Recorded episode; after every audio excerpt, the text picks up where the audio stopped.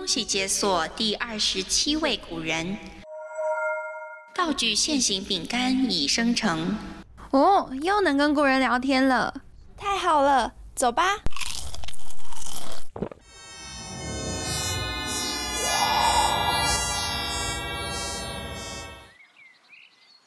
我们这是来到了，这声音怎么听起来有点恐怖？哎，来都来了，我们还是往里看看吧。哎，二位姑娘来找罗某是有什么事吗？呃，没，哦，没没没什么。哎，我们有话好说，您能否先把刀放下？呃，我们刚好路过，听到好像有兵器的声音，就进来看看。嗨，姑娘别怕。你看这把刀利吗？这可是我众多收藏中最喜爱的一把。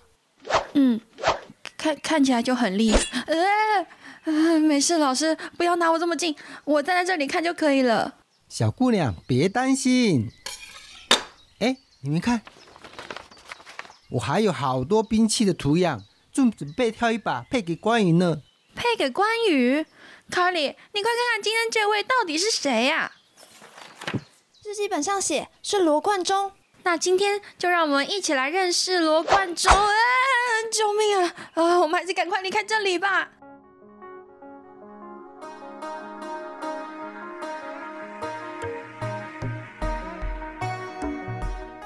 大家好，我是春桃，我是卡莉啊，罗贯中了哈。那今天就是要讲《三国演义》了吧？还是大家想听他的捉妖记？哎，讲《三国演义》真的是令人很压力山大，哎，真的，因为专家太多了。像《三国演义》，它就是通俗文学，而且翻译成很多。你知道现在有些国小生三国都比我强，我觉得好害怕哦。像《三国演义》这种，它不是正史。或者说叫信史，就比较值得相信的历史，哎，这样应该蛮蛮好记的哦。就是因为经费跟作者的品质可能比较高，嗯，所以正史当中记载的会比较详细，稍微较可信一些吧，所以才会叫它正史，正确的历史。然后信史可以相信的历史，那当然正史的可信度它也是有待商榷的，毕竟写完要送审嘛。嗯，皇帝说 OK。啊，你才可以开始印，才是可以出版。所以正史所记载的内容，如果距离作者所在的年代太近或者太远，它的准确度都是需要不断去验证的。嗯，既然连像《史记》这种可能比较大剧作的。可信度都不够高的话，那章回小说的故事，它的可信度啊，可能也相对比较 有一些降落了，用词要谨慎啊。对，不过那本来就一个是历史价值，一个是文学思想价值，对对对，面向不同啦。嘿，那《三国演义》呢，原本叫做《三国志通俗演义》，那很明显，作者罗贯中罗先生是有参考一下陈寿的《三国志》去做改写的。其实过程中呢，有很多人去改编。但罗贯中的版本也算是赶得巧了。明初的政府认为呢，通俗演义小说是有助于教化、感染百姓的家国情怀，所以对这些小说，哎，其实是暗地里默默支持的。睁一只眼闭一只眼啊！可是虽然这些小说家、杂剧家的作品流传甚广，无数的戏院、说书人都在讲这些故事，都在演这些故事。嗯，然后但当时总有一些分法，有一些声音，他就是会分什么上中下九流。啦，还是会把做戏剧的、写小说的人分在下九流、金字塔比较底端的位置，社会地位没有很高。也就是说，小说在当时的文学地位还没有被确立以及广泛的认可。嗯，其实宋词一开始也没有被大家认可，他们觉得那些小令什么都是很无聊的东西。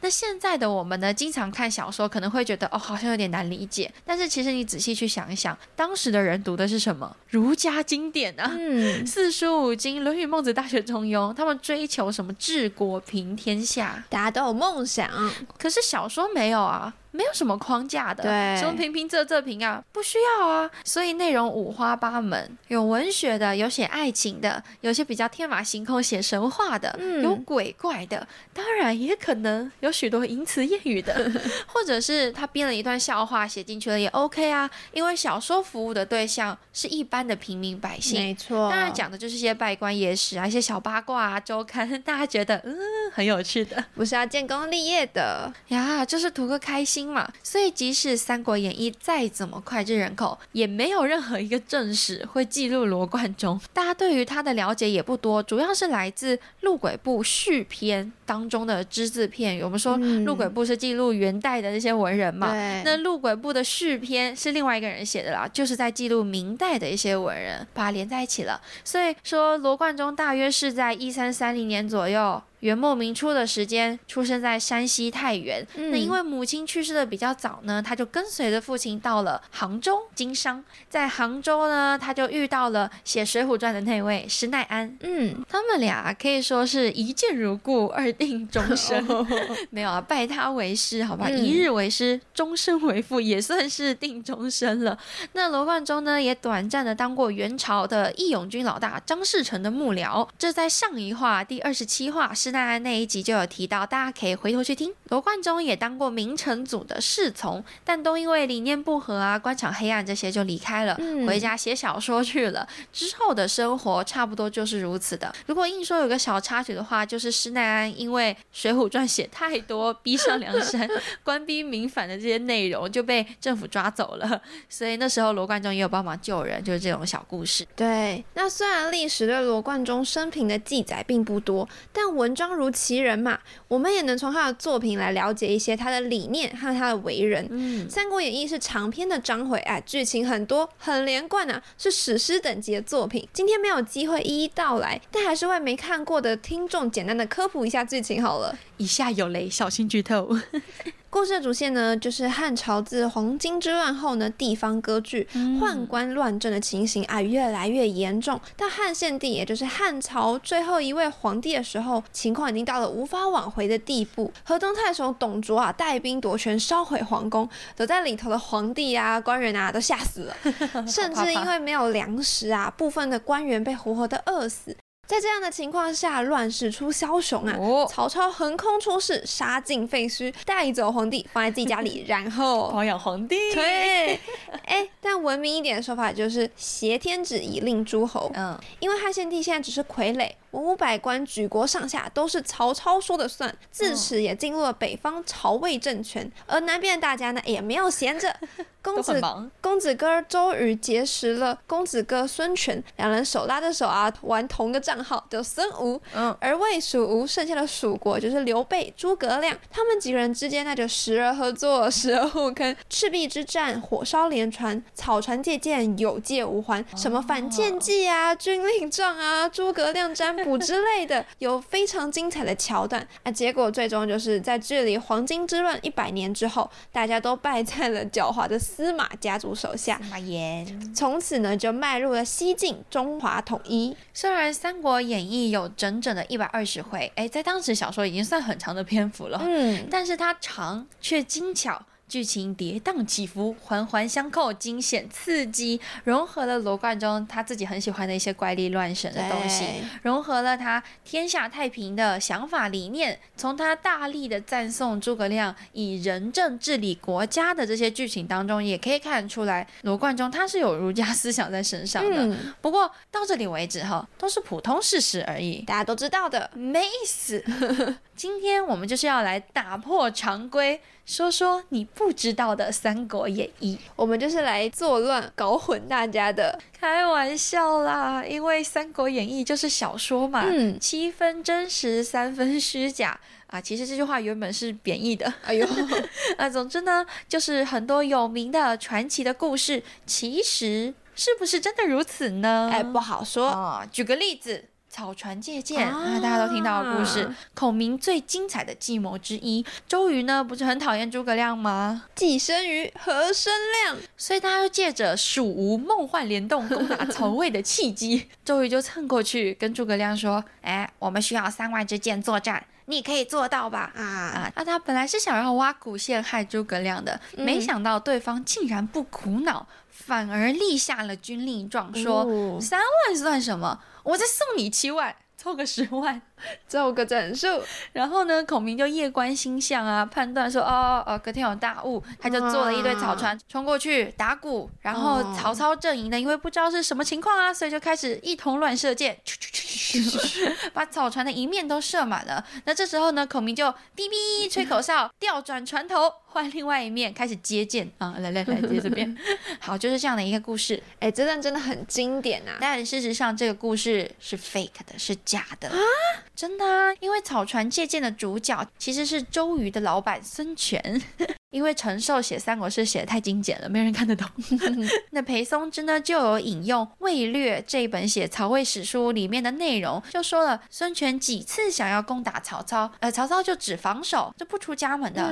那孙权就很着急呀，为了要一探对方的虚实，就带了一票海军，一票草船船队，嗯，到了曹军基地，结果被发现之后呢，对方当然就咻咻咻咻咻咻射箭，那这些箭都插在了草船上，那一面就比较重。嘛，就发现哎，这船身好像有点倾斜了，歪了，歪了，歪了。眼看着这个船就要翻了，孙权当机立断，让所有的船只都 turn around，华丽转身，yeah，让还没中箭的另一面啊中箭，这样就可以保持船只的平衡了，顺利回家。很有物理概念哦。所以没有人去草船借箭，这孙权一定不是去借箭的嘛，更没有孔明的戏份，只是因为这一段故事实在是太精彩了，所以罗贯中。就借花献佛，移花接木的给了他最喜欢的孔明，而且一直视孔明为死对头，很狡猾、多量狭隘的周瑜，哎，其实也是被《三国演义》扭曲丑化的人物哦。真实的周瑜啊，其实人非常的 nice，超级好，祖上啊都是当大官的，超有钱富二代，而且很帅。在这些小说家写三国之前呢，周瑜可是千古风流人物啊，像是春桃的男神苏轼 写的《念奴娇·赤壁怀古》，就写了遥想公瑾当年，小乔出嫁了，雄姿英发，羽扇纶巾，谈笑间。强弩灰飞烟灭，这里的英雄气概、羽扇纶巾，哎，可不是诸葛亮，而是周瑜。不知道当年考试错了多少人。你看，能被苏轼喜欢的人，哎，他的时代观感、地位得多高啊！而周瑜呢，不止多金帅气，妻子很漂亮，他还精通音乐。宴会呢，就请了一个 band 啊，即使他喝醉就哦，忙了，晕晕的，周瑜也能精准的说出是哪个坐在第二排那位，你那个音吹错了。你那个地方弹错了 哦。当时有说法是曲有误，周郎顾真的很厉害。周瑜因为年少和孙权相识，甚至是孙权大哥孙策临终前托付的对象，所以很早呢就跟在了老板身边。当时有个老陈啊，陈普就有点看不惯、看不起这个年轻人，就常常爱挖苦周瑜，跟他对着干。但周瑜呢从不计较，对陈普啊是敬重始终如一，对方就渐渐的哎接受他。他了，所以如此精彩艳艳的周郎周帅哥啊。根本没有需要嫉妒别人的地方，而且诸葛亮虽然和周瑜差不多年纪，但诸葛亮差不多二零七年左右三顾茅庐出山打酱油的时候呢，周瑜已经在孙权身边待了快二十年了。嗯，那个资历差距哦，根本不可能瞬间就产生竞争关系。而除了草船借箭啊和周瑜的人设，嗯其实还有很多跟史实或者是后来大家研究发现，也许不是如《三国演义》所说的地方。怎么回事儿？比如说。孟获的七擒七纵，就诸葛亮抓了他七次又放了他七次，这故事其实也蛮瞎的，所以很多人就说那个次数以及他的方式都是杜撰出来的。还有像是曹操的人设，真的是那么狡猾的一个人吗？那么鲁莽、很容易被骗的一个人吗？并不是哦，他其实也是良臣，最终独立出来，就是他有自己那种英雄气概。还有一个我是觉得很有趣的，今天可能没有时间讲，就是周瑜打黄盖，一个愿打一个愿挨的。故事，对他们当时不就是那个反间计？对对对对对，把黄盖丢过去被打，就是他们两个。自己自导自演了一出大戏，当时又有人负责递信啊，又有人负责去笼络对方官员呐，然后有人负责被打嘛，有人负责骂人嘛，什么的，就是每个人都有自己的工作。但是如果你去查一下那些人，就稍微研究一下，你会发现在那个故事里，明明是同一个年代的人，可是事实上他们并不是同一个时期的人啊。有可能有人那时候还在其他地方，还在守边疆呢，或者是有些人当时在某一个地方。当官根本不是这件事情。就是他根本不可能出现在这个故事当中。总之，我就觉得很有趣啦。而且，就算你不想要听这一段翻案的东西，你也可以去找《周瑜打黄盖》故事的原文，绝对看得懂，而且很精彩。我觉得《三国演义》这么有魅力，传世如此之久，这么多写三国、这么多解释三国的小说家，最终出来的只有罗贯中一个人，我觉得自有它的意义，因为包含了政治、军事、管理、人生，有很多元素都融合在这一部小说当中。曾经有有看过读《红楼》洞达处事，读《水浒》。掌握方法，读《西游记》善待挫折，而读《三国》呢，就是领悟人生。我有看过很多章节都被拿出来讨论，对我觉得其中最令我印象深刻的是。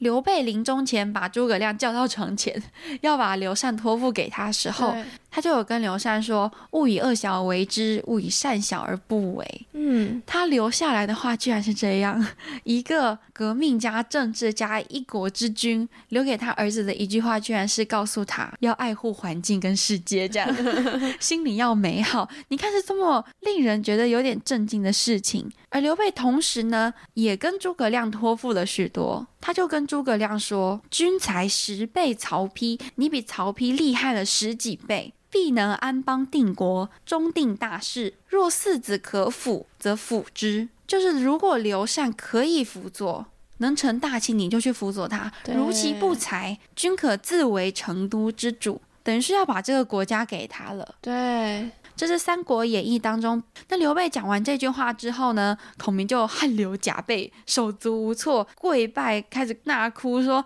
臣怎么敢不尽肱骨之力？我是一定要有忠贞之节，死而后己啊！”这是《三国演义》非常具戏剧化的一种描述。嗯。那在正史当中呢，的确也有这样的一句话，是说“如其不才，君可自取”。本来是说哦，你可以来当成都之主，可是事实上这句话“如其不才，君可自取”，他没有说要取什么。嗯，所以其实很多人说那是一些诡计啊，或如何。可不论是怎样，我觉得如果你只读了《三国演义》，对这一句话以及对刘备的人品、整个蜀国是会很同情，也很痛心的。他会让你知道什么才是当世的英雄，什么样子的人才。能成为一代明君，又是什么样子的臣子？什么样子的员工？什么样的下属？什么样子的？组员什么样子的朋友才是值得你托付的？才是值得你在死亡弥留之际，也依旧愿意把自己最重要的人事物托付给他，并且告诉他，哪怕失败了也没有关系，你可以取而代之。嗯，这已经是超越了君主之间的情谊，超越了君臣之间的信任。